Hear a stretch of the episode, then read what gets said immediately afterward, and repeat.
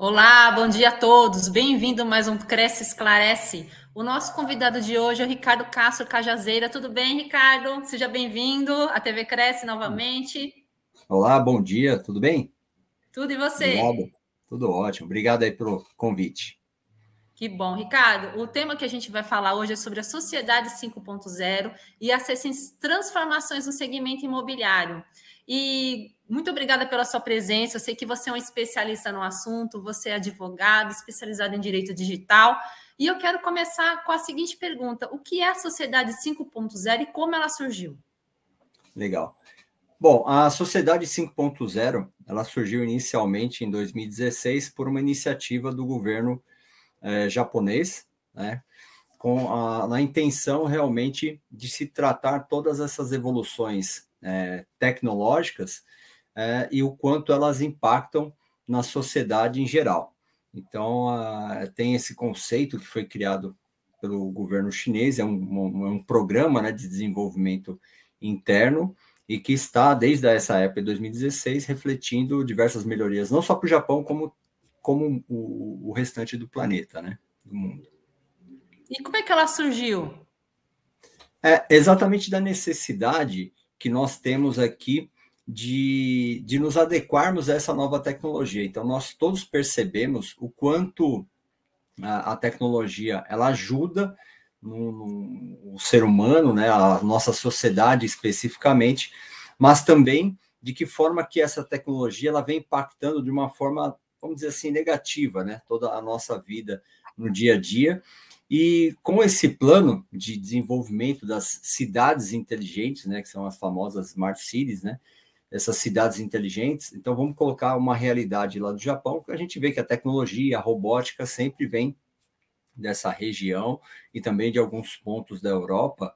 E esse termo sociedade 5.0, ele surgiu especificamente para é, dividir algumas mudanças, até porque é, conceitualmente, para nós traçarmos o, um, um, panorama de desenvolvimento futurístico, né, nós temos que analisar todas as mudanças históricas. Né? Então, nós temos. É, o termo 5.0 foi é, criado a partir de algumas análises de acordo com uma sociedade 1.0, 2.0, 3, 4, onde nós acabamos é, encapsulando algumas situações para que a gente entenda todas essas mudanças e realmente justificar esse termo 5.0. Então, 1.0 é a famosa sociedade de caça, né? onde é, há anos e anos atrás o ser humano tinha que, para subsistir, teve que, tinha que caçar né? para sobreviver. E aí, essa é a determinada sociedade 1.0.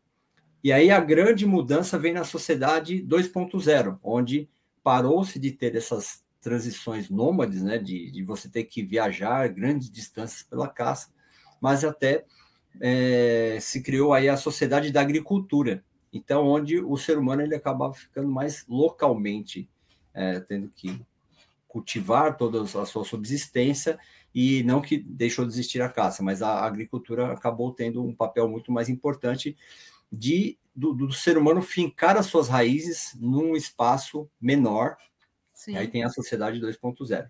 E aí, lá por volta de 1780, que, onde nós tivemos a primeira revolução industrial, né, é, nós criamos a Sociedade Industrial, onde nós começamos a criar as cidades estruturadas, e essa, essa Sociedade 3.0, que já teve uma terceira mudança, ela teve uma evolução em cima da Revolução 1.0.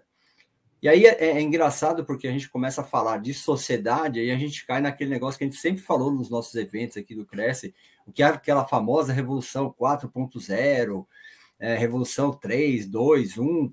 E aí é engraçado que essa trajetória da sociedade você começa numa mudança na a 3.0, começa na 1.0 da Revolução Industrial, é onde teve toda essa mudança.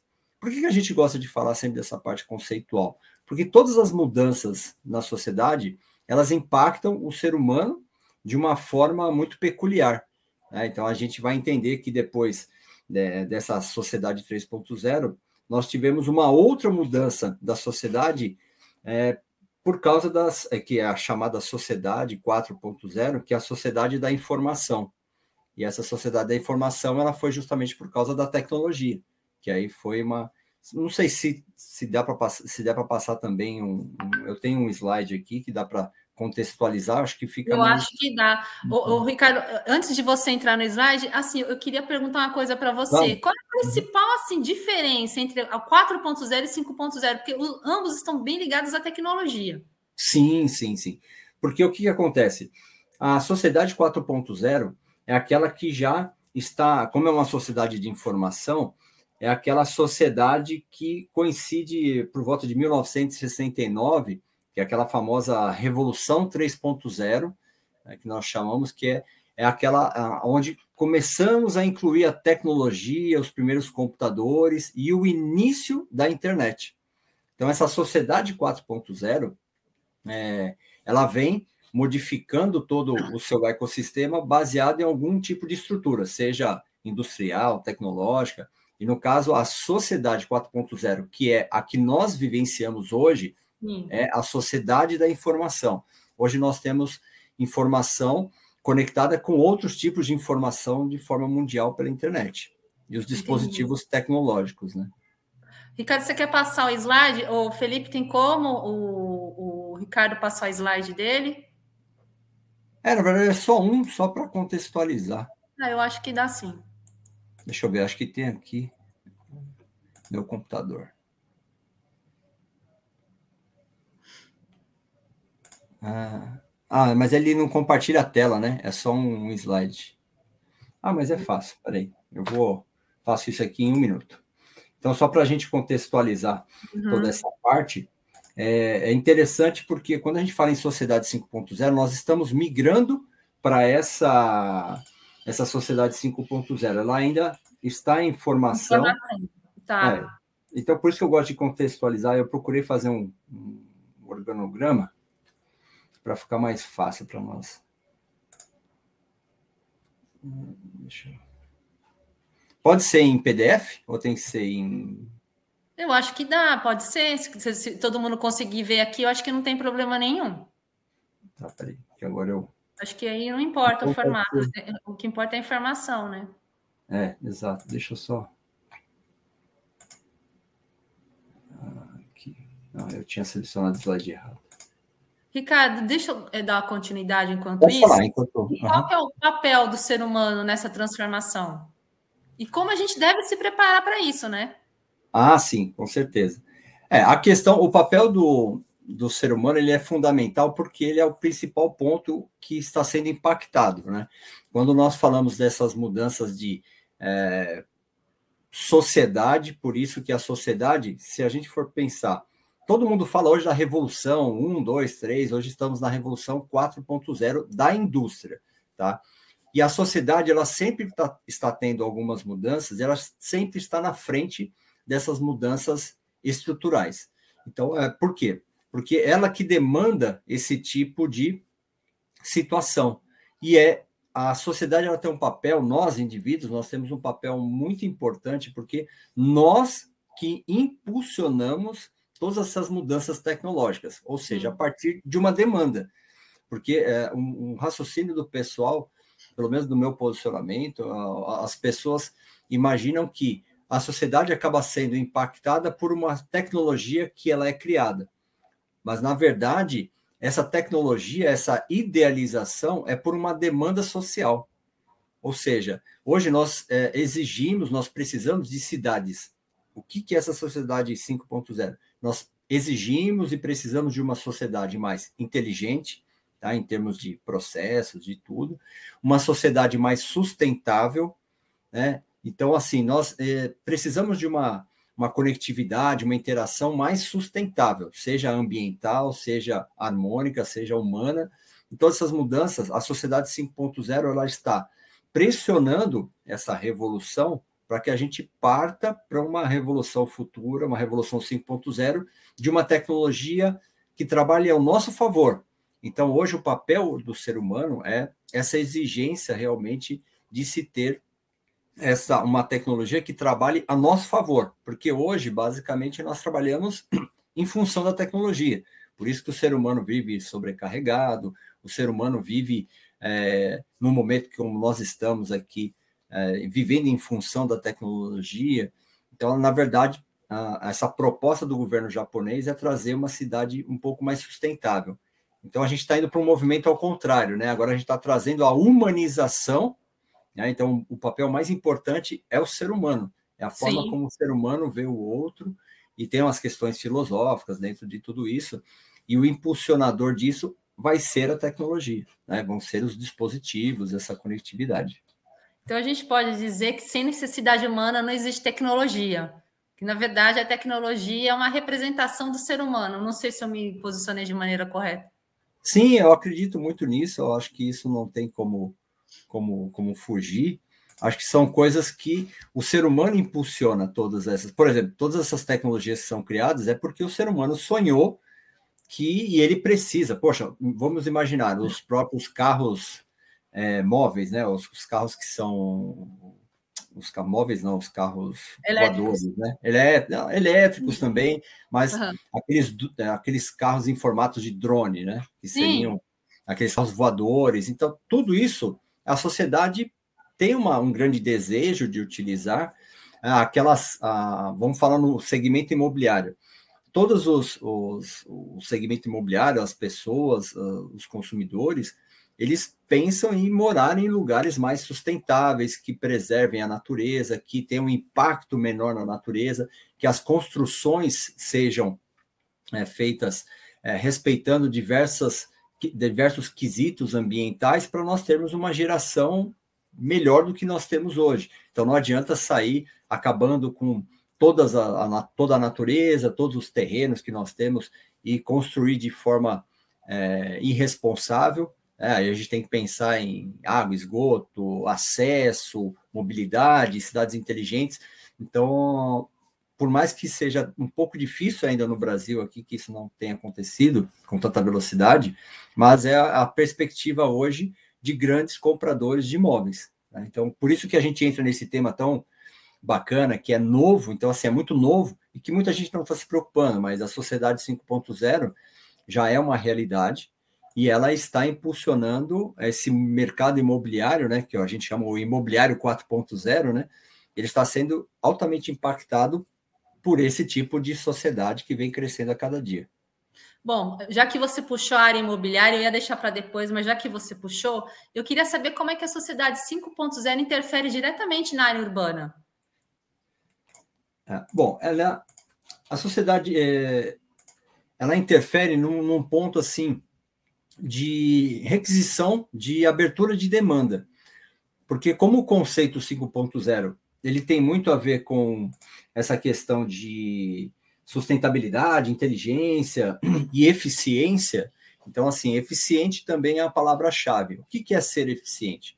É ser realmente é, consumir menos energia, Sim. otimizar espaço, é, ser mais, usar materiais mais sustentáveis, é, você ter uma, ser inteligente também é ter imóveis, né, que realmente deem poucos problemas é, de, de construção e de manutenção ao longo prazo, que esses imóveis sejam edificações verticais, horizontais, que elas é, se, se, é, produzam a sua própria energia, que elas é, tratem o seu esgoto, a sua água, água de reuso. Então, todos esses pontos que, infelizmente, ainda pela tecnologia acaba sendo, tendo um custo, mas assim a tendência com a, a, o desenvolvimento tecnológico é que esses dispositivos, esses recursos, é, eles reduzam a, é, a, a estrutura né, para essas construções, porque é uma demanda da sociedade. Hoje, muita com essa pandemia, então, assim, muita gente quer morar já mais para o interior, em locais um pouco mais fora dos grandes centros, mas é inevitável que também tem muita gente querendo morar nos grandes centros. Né? Então, é uma demanda da sociedade que impacta de uma maneira positiva. E, e quais os principais conceitos que podem ser aplicados é, dentro do, do segmento imobiliário, na, na parte do corretor de imóveis? Os conceitos de, de venda, de, de, Isso, de, tudo. desenvolvimento de serviço. Construção também, tudo, tudo que envolve, porque o, o corretor ele, ele, tem que estar a par também de como é feito né, o imóvel. Uhum. tudo, como é que ele, ele vai fazer a, a, a transação imobiliária, quais, quais, são os pontos que devem ser aplicados, o que, que ele deve saber, o que, que, ele, o que, que ele tem que se especializar, porque a, de que maneira pode usar isso a favor dele? Sim. Então, acho que o primeiro ponto, o mais importante de tudo, isso como qualquer profissão, tá? Isso não é só nem na questão imobiliária, isso a gente fala muito na advocacia, no setor da saúde, especificamente aqui do imobiliário, você precisa entender o que é essa sociedade 5.0. É, quais são os impactos em pessoas, processos e tecnologia? Quais são os principais conceitos que você precisa é, se atentar? Então, assim, a forma como a, o conceito de comunicação, como que as pessoas se comunicam hoje, são por redes sociais? São exatamente as pessoas não só se comunicam, como elas elas pesquisam, elas avaliam empresas pelas redes sociais, mas hoje acabou meio que sendo um conceito um pouco superficial, se você se apegar apenas nisso. Então, é, você consegue também pegar alguns conceitos de diferencial para que você venda mais, utilizando também a análise comportamental daquele bairro especificamente, ou daquela região específica, daquela cidade, sabendo o que, que aquele município está fazendo para ter uma sociedade mais sustentável. Porque todos os municípios do Brasil, eles estão meio que antenados com essas questões de boas práticas, antenados nessa questão da sociedade 4.0, revolução digital, revolução 4.0, porque esses são os pilares de todos os programas de desenvolvimento imobiliário dessas regiões. Eu cheguei a conversar em alguns momentos com alguns secretários de desenvolvimento imobiliário de algumas cidades que a gente tem algum contato, e é interessante o quanto eles se preocupam com essas questões é, ambientais e de mobilidade, só que, infelizmente, no Brasil, é, no geral, ainda não é um grande impulsionador como no Japão. Então, não dá para a gente falar que ah, hoje nós já vivenciamos a sociedade 5.0 no Brasil. Não, tá nós estamos Estamos, na verdade, estamos nem no começo. Eu acho que a gente está ainda no planejamento, numa ideia que seria ideal, mas isso tudo reflete. Você pega os grandes, as grandes construtoras, as grandes é, incorporadoras que estão criando novos, novos uh, imóveis, é, essa preocupação da sustentabilidade. Tá? Então, assim, uma coisa também a gente tem que separar o que é o marketing e o que é realmente efetivo. Muita gente vende o marketing de sustentabilidade, só que, no geral, quando você for, for analisar, poxa, o seu empreendimento é fantástico, mas está numa região que talvez não seria tão é, agradável para quem já é já é morador daquilo. Então você tem isso ocorre até onde eu moro aqui, onde eu aqui perto, vem alguns empreendimentos que falam, poxa, será que está tendo realmente um é, um planejamento de mobilidade, de estrutura é, telefonia, de comunicação, por causa desse, desse empreendimento específico.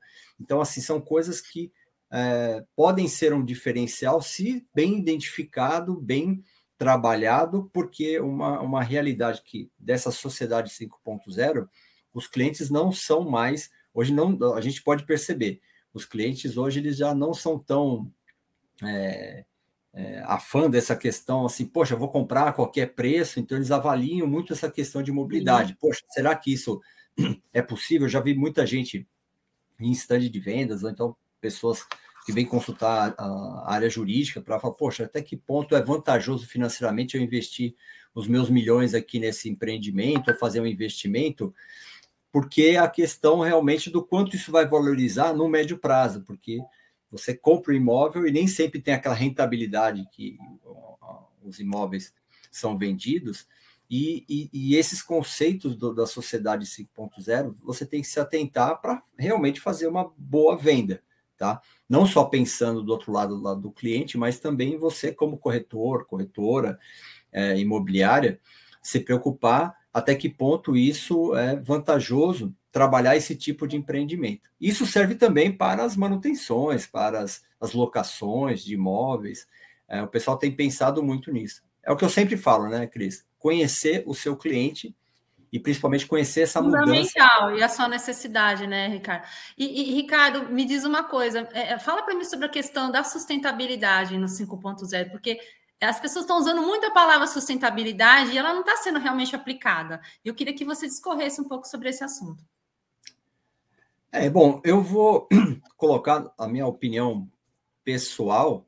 Eu acho que essas questões, é como você falou, nem sempre é muito aplicado, justamente pela euforia da venda, né? Eu acho que infelizmente, o mercado imobiliário, vamos pegar nos últimos 10 anos. Nos últimos 10 anos eu venho palestrando aqui, venho apresentando, venho Sim. falando, prestando algumas consultorias, e infelizmente pouca coisa mudou. Né? Então, assim, a, a questão do imobiliário ele precisa ganhar um pouco mais de, de força nessa questão da sustentabilidade, e não é só sustentabilidade ambiental, é uma sustentabilidade financeira, uma responsabilidade das incorporadoras, das construtoras uh, e da própria imobiliária, né, na questão de uh, não se vender a qualquer preço. Uh, o que eu digo, poxa, efetuar uma venda tem que ser uma, uma venda consciente por parte de todo o ecossistema imobiliário para que a gente consiga realmente é, gerar essa sustentabilidade, porque senão fica só uma questão no marketing, e aí a gente vê que realmente os clientes acabam sendo prejudicados em Sim. alguns momentos, né? Eu acho que é, é uma responsabilidade que se nós da área jurídica, da área imobiliária, nós queremos ter esse, esse respeito e essa acreditação no mercado, que realmente você ser visto de uma forma diferente, você ter uma responsabilidade e realmente exercer essa sustentabilidade. É difícil? É difícil, tá? Pode até parecer um discurso meio de campanha, aquelas questões da boca para fora, mas a sustentabilidade ela vem de diversas formas, até pelo fato de se manter a continuidade da profissão do próprio corretor. Porque hoje você vê muito corretor, ele começa, pega aquele boom, de repente ele sai do mercado, começa a trabalhar em outra coisa, de repente ele volta. Então eu acho que é, quando você cria essa marca, cria essa identidade, principalmente com o título sustentabilidade, você precisa estar interessado, porque é, é, uma, é, uma, é uma questão, quando você começa a ver dessas imobiliárias, o posicionamento, né, a, a questão orientada ao 4.0, a inovação, a tecnologia, a transparência, a inteligência, a sustentabilidade, a eficiência, é, eles se destacam, sempre. Eu conheço muito, muito imobiliária aí que tem se destacado muito bem nessa questão é, principalmente da sustentabilidade em geral, tá? Então não é sustentabilidade só ambiental, né? Então o pessoal precisa entender essa Sim. questão da sustentabilidade. Então o quanto, o quanto, que muitos conseguiram é, sobreviver nesse, nesse mercado e tem muita gente que ganhou muito dinheiro na pandemia, né? É, é sustentabilidade, humanização e tecnologia, né, Ricardo? É, eu posso falar que é uma associação entre tecnologia e humanização. Sim. Tá? Então, acho que assim, quando nós falamos dessa, dessa, dessa, dessa. Vamos utilizar a tecnologia para atender uma necessidade humana. Então, no meio da pandemia que nós vivenciamos, muitos corretores, muitas imobiliárias, por incrível que pareça, é, fecharam muitos negócios, justamente pela, pela mudança social, né, a, a, pelo deslocamento, pela forma da mobilidade. Então, muitos hoje que se prepararam para uma retomada de, de, de, de imóveis corporativos, hoje estão se dando bem também, porque é uma demanda diferente do que nós tivemos há três, quatro anos atrás. Os atendimentos de, de espaços, a forma como o pessoal busca realmente a conectividade, a sociabilidade, é, um ambiente mais agradável, tudo logicamente tem um preço. Então eu acho que essas mudanças elas vêm e a gente precisa parar só de pensar naquele negócio que está só na nossa frente, mas pensar no negócio que está lá na frente, onde que a gente pode chegar. Né? Ricardo, e quais serão as tendências para o futuro? Você tem um panorama aí para passar para a gente? É, com essas mudanças que nós estamos vivenciando, logicamente que hoje nós estamos num ano de, de eleições, aí Copa do Mundo, muita coisa acontecendo. Logicamente que esse ano eu posso falar que é um ano de preparação, onde nós temos que nos preparar. Os negócios, é, compra e venda de imóveis, locação, sempre vão existir, até porque as pessoas sempre estão se mudando. Logicamente que teve uma retração, mas por causa da guerra, né, que nós temos essa, esse embate mundial, essas sanções, inevitavelmente nós estamos sendo prejudicados, bem no final de uma, de uma pandemia, né? Mas é, eu acredito que esse ano é um ano de preparação para todos nós. Eu acho que nós temos que nos preparar, sentar e repensar o que nós precisamos para o ano que vem. E com certeza, a partir de janeiro, eu sei que a gente está no meio do ano ainda, nós temos que é, trabalhar do jeito que nós já estamos trabalhando, quais são, é, atendendo essas, essas, essas tendências, essas demandas que vão surgindo, mas uh, nós precisamos nos preparar para o ano que vem, onde nós precisamos nos antenar essas questões de mobilidade, né, é, uma, é uma questão muito interessante. A tendência dos imóveis hoje é terem também esses pontos de energia, porque muitos carros de, de, de forma elétrica estão é, sendo construídos. Você pega a própria Caoa Sherry aí, que já está publicando, Sim. fazendo a sua propaganda na, na, nas TVs aí dos seus carros elétricos, e a tendência é, com esse problema das, da crise mundial do petróleo, está ficando cada vez mais caro. Então, a gente vai chegar num ponto que os governos vão precisar intervir de alguma forma, inevitavelmente, a partir do ano que vem, o carro elétrico vai ser uma realidade que todos nós vamos conseguir comprar.